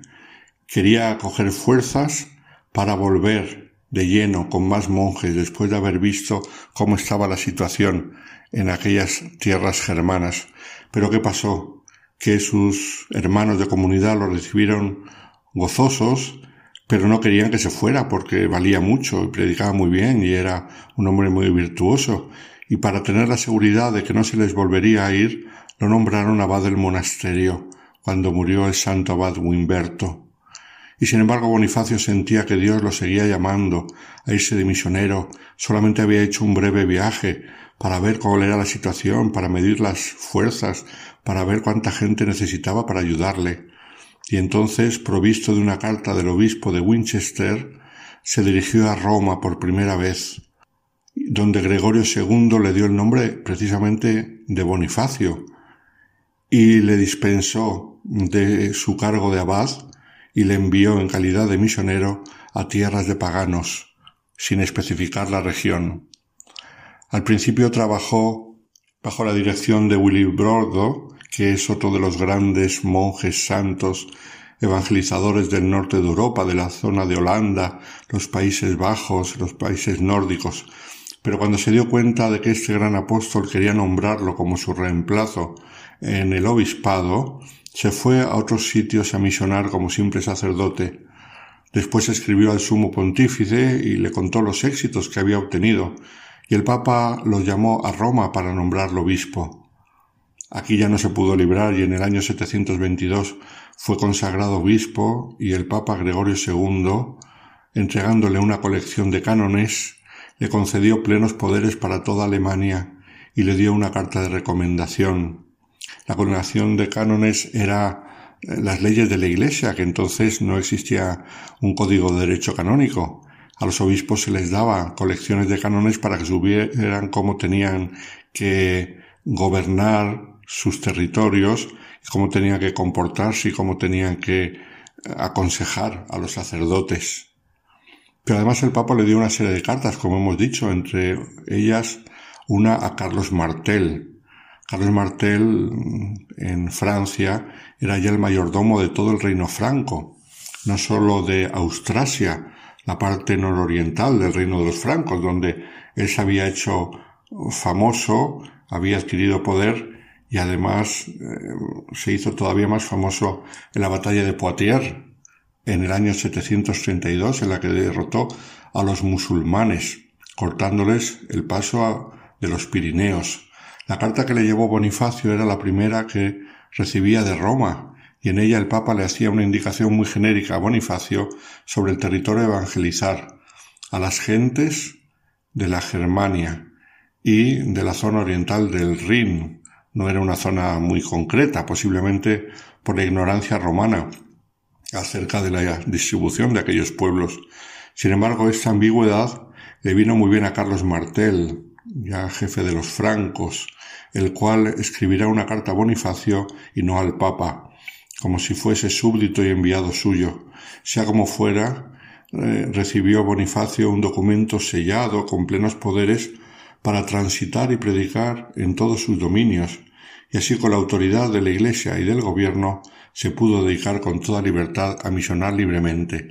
Entonces era una figura curiosa porque siendo obispo no tenía territorio concreto, su labor fue la de misionar y con la carta que le dio el Papa, mm, Carlos Martel le dio permiso para poder evangelizar en cualquier parte y que ningún obispo, ningún sacerdote ni nadie le impidiese evangelizar en toda aquella zona eh, de, de los germanos que era parte también del territorio mm, que dependía de Carlos Martel.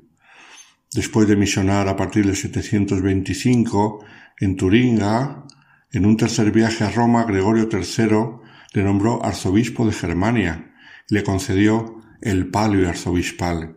Como sabemos, es eh, esa pieza de tela que se coloca, hecha con lana de oveja, de las ovejas del Vaticano, que se colocan alrededor del cuello, encima de la casulla, los arzobispos en las misas que presiden ellos. Ese palio mm, simboliza la estrecha unión con la sede de Pedro.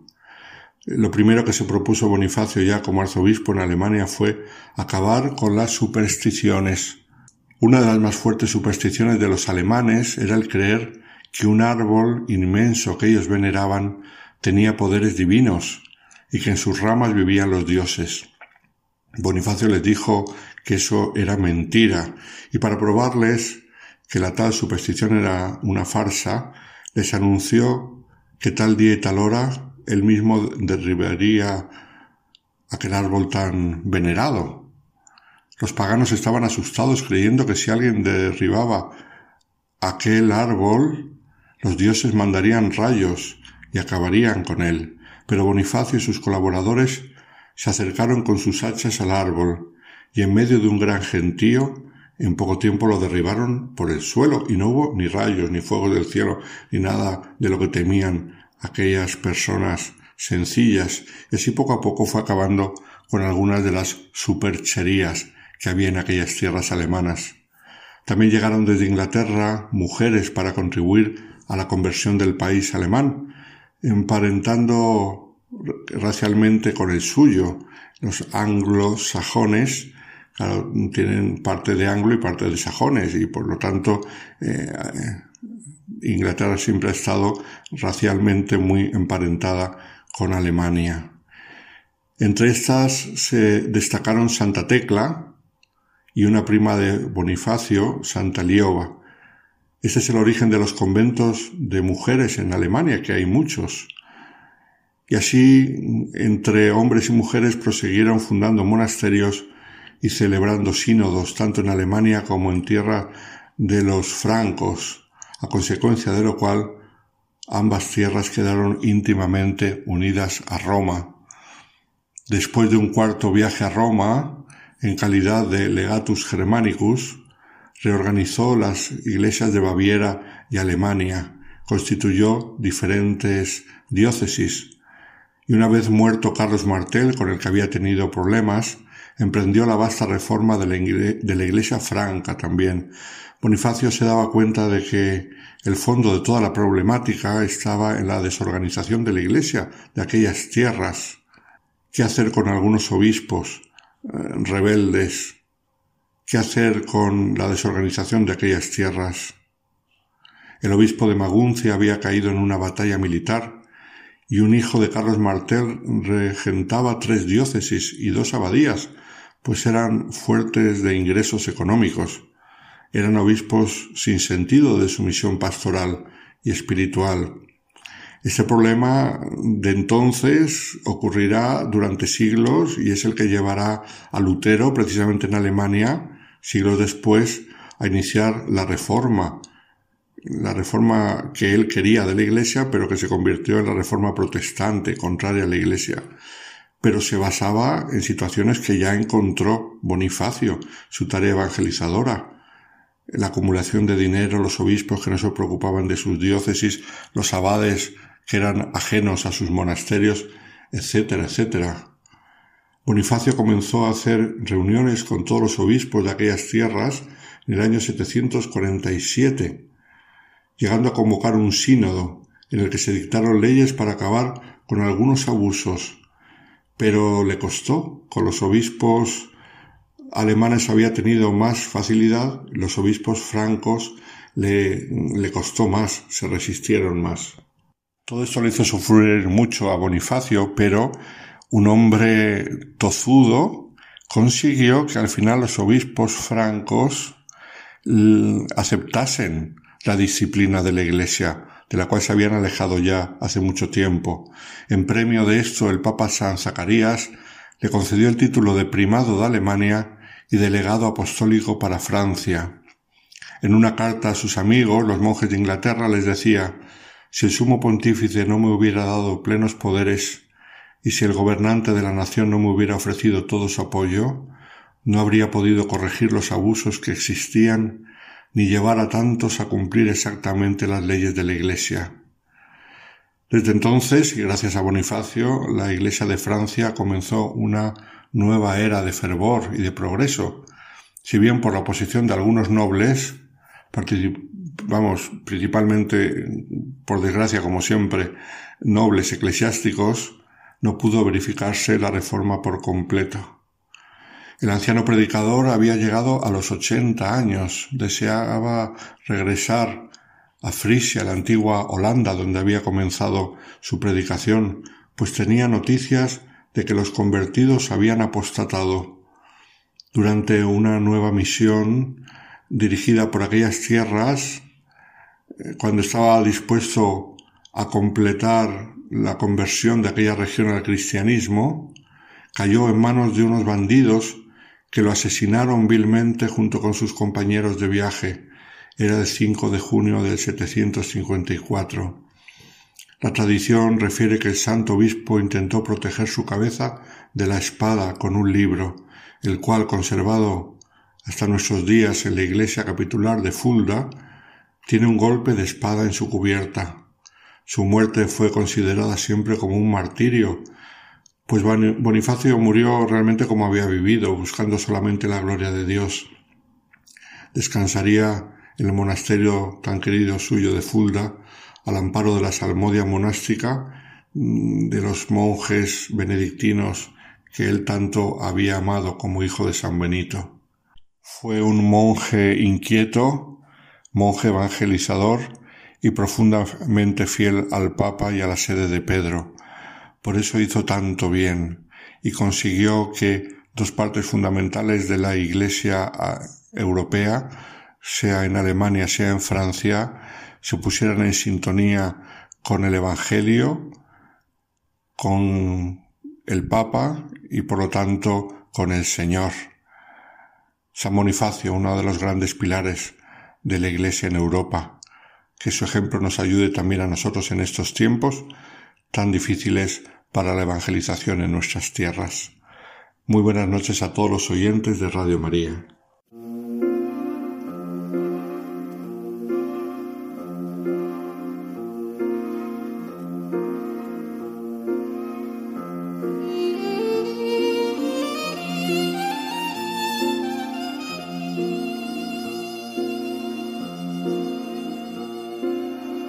Santos de andar por casa con el padre Alberto Rollo.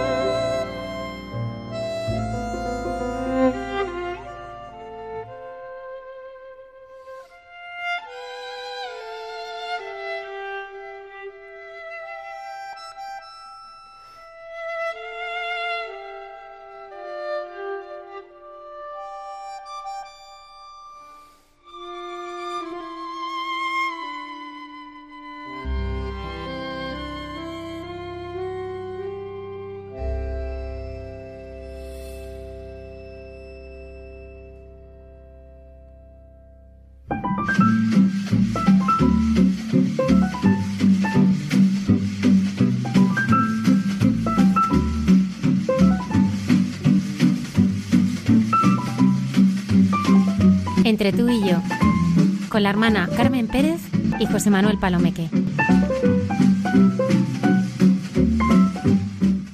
Buenas noches, querida familia de Radio María y bueno, todos los radioyentes que por providencia de Dios se han encontrado con nosotros. Y digo providencia y no casualidad porque la casualidad no existe. Es el nombre humilde de la providencia. Bueno, José Manuel, aquí estamos en estos momentos nuestros que nos gusta tanto a ti y a mí compartir y hoy que lo vamos a centrar en la importancia de la sencillez en nuestra vida. Es que es tiempo de ir a lo esencial, es tiempo de encuentro con uno mismo y por tanto con Dios, el sentido de nuestra vida, tanto en el pasado como en el presente, en el aquí y ahora, en nuestro destino, pues en ese tiempo de cuaresma, que es un tiempo muy oportuno para reflexionar sobre el corazón de la vida cristiana, que es la caridad, claro, recordamos las palabras de San Pablo.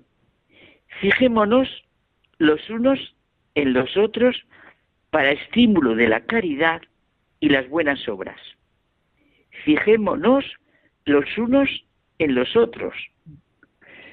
Y pensando en esto, nos centramos en la importancia que la sencillez tiene en nuestra vida, porque sin ella la caridad no es posible. No es posible fijarme en mí y en los otros sin sencillez.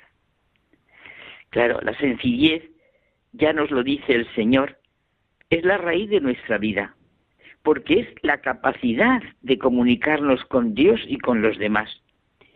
En verdad os digo, el que no reciba el reino de Dios como un niño, no entrará en él. Te bendigo, Padre, Señor del cielo y de la tierra, porque has ocultado estas cosas a los sabios e inteligentes y se las has revelado a los sencillos.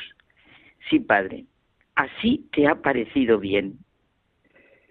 La sencillez y la bondad, Carmen, están en, en estrecha relación, como la sencillez y la veracidad.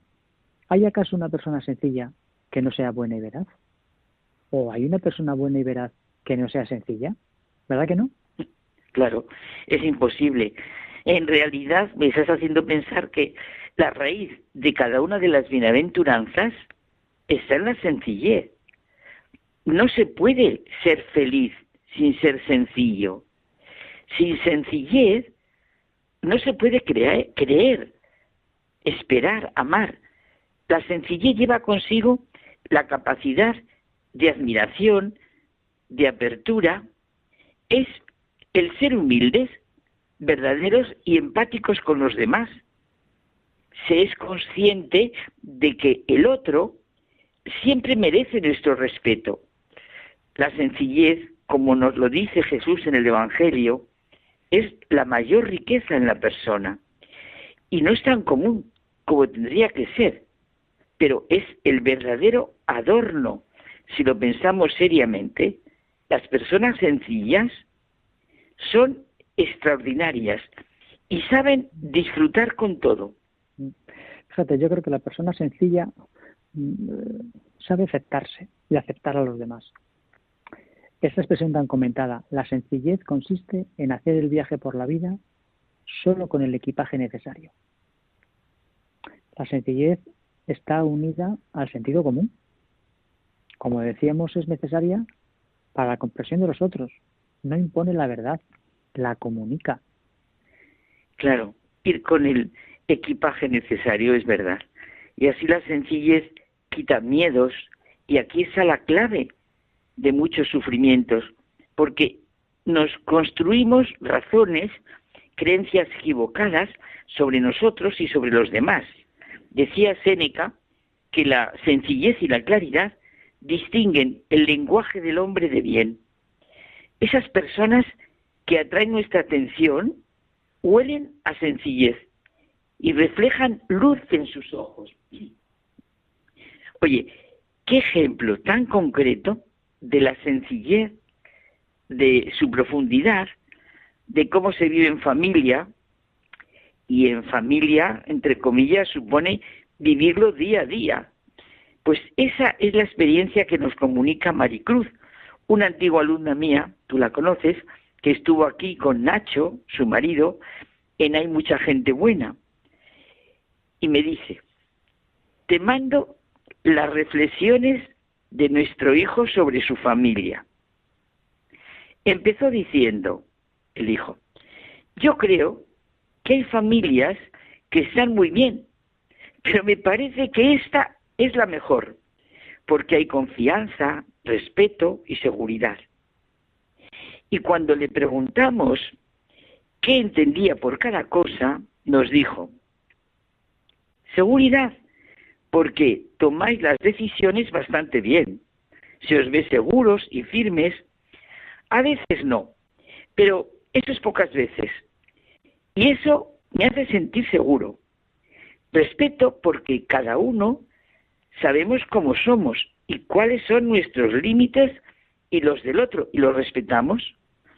Somos distintos, pero nos queremos. Y confianza porque me fío de vosotros. Puedo contaros mis cosas y las hablamos. Y dice ya la madre, yo creo que vamos por el buen camino. Ah, no, perdón, esto lo dice el niño. Dice, las hablamos. Y dice el niño, yo creo que vamos por el buen camino. Y es la madre la que dice, creo, Carmen, que este trimestre hemos aprobado con nota.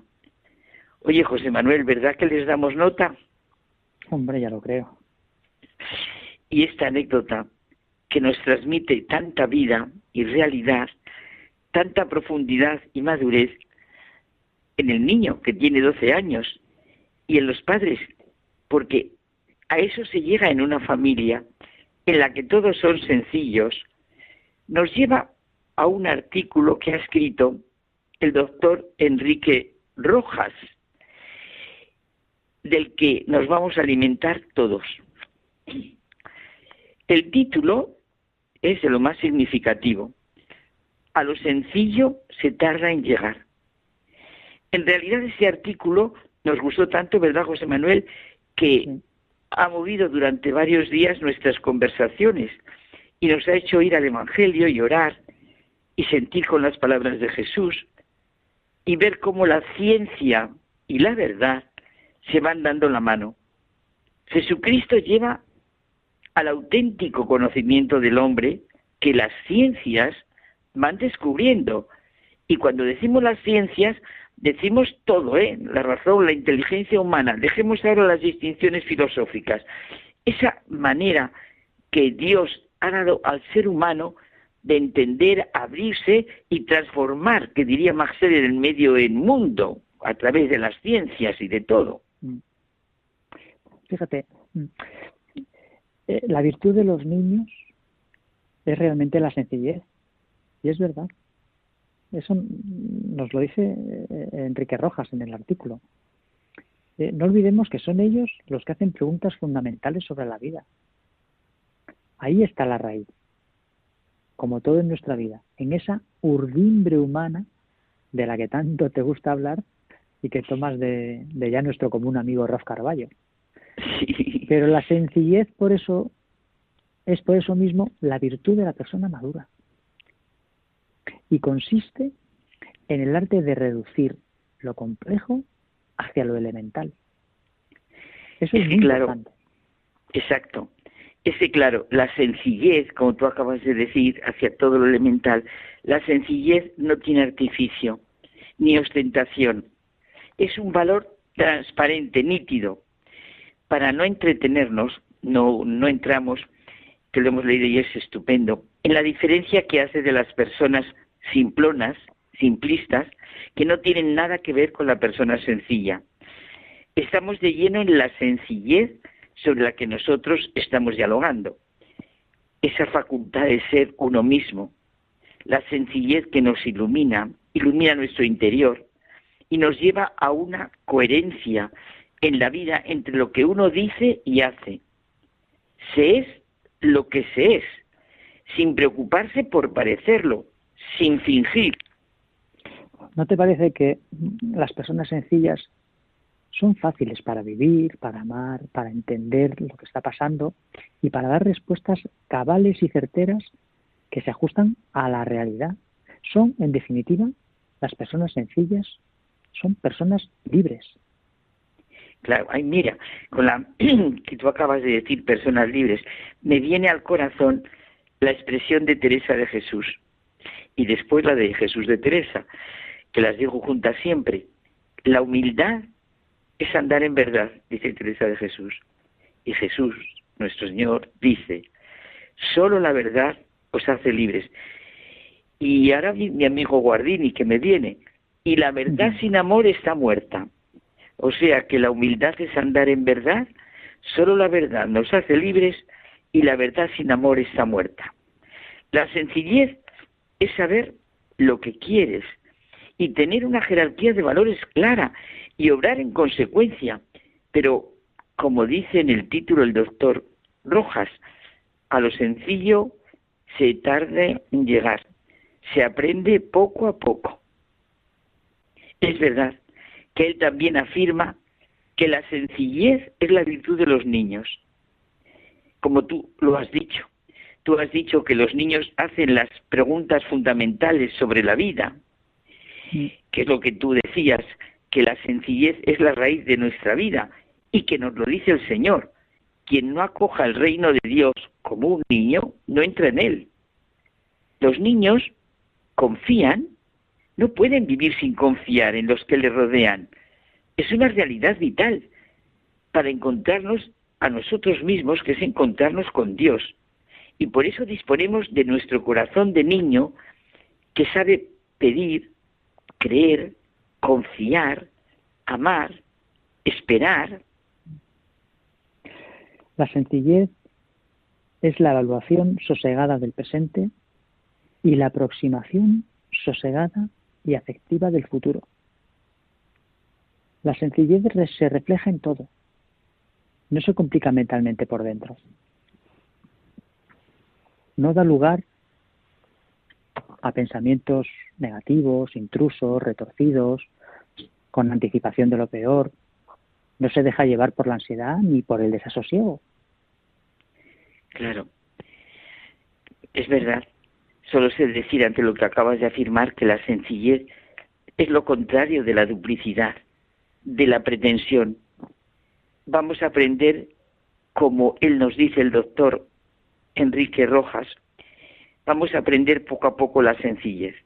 Es una tarea que nos empuja a una atmósfera salpicada de sosiego, creo que es casi repetir lo que tú decías, pues sí, de sosiego, donde parpadean la paz y la alegría.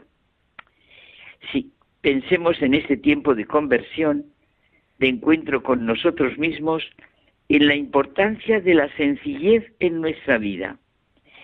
Y nos ha conmovido, ¿verdad?, que un auténtico psiquiatra, como el doctor Enrique Rojas, está en perfecta conexión con la verdad de la persona, con el Evangelio de Cristo. El que no reciba el reino de Dios como un niño, no entrará en él. Y repetimos otra vez y expresión, te bendigo Padre, porque ha revelado estas cosas a los sencillos. Una vez más, sentimos la humanidad y necesidad del cristianismo, del Evangelio de Jesús de Nazaret, de la venida de su reino, de su hágase según tu voluntad, en la tierra como en el cielo, en estos momentos tan duros y complicados, tan faltos de sentido de la vida, de la muerte, del sufrimiento, del trabajo, de todo lo que es esencial en nuestra vida. Entonces tú y yo, José Manuel, nos quedamos profundamente convencidos de la importancia de la sencillez en nuestra vida. Sí, yo te diría que descompliquemos la vida, hagámonos sencillos y todo será más sencillo. Es verdad. Pues buenas noches. Hasta la semana que viene. Hasta la semana que viene.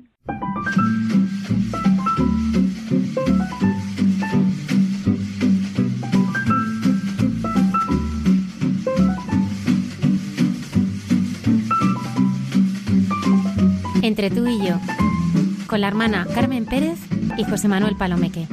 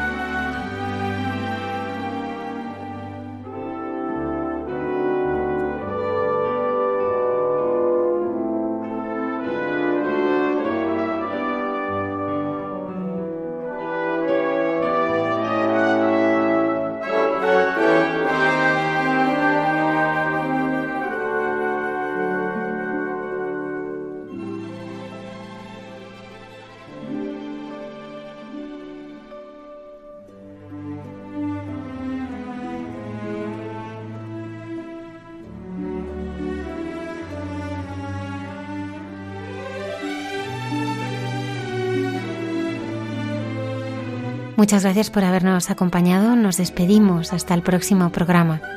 Que tengáis una feliz semana.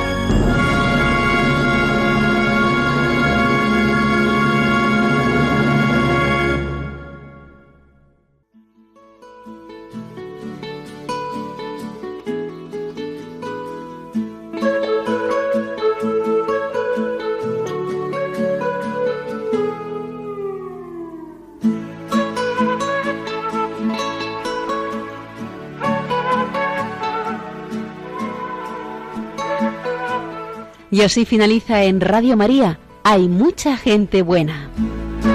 Un programa dirigido por Almudena Delgado.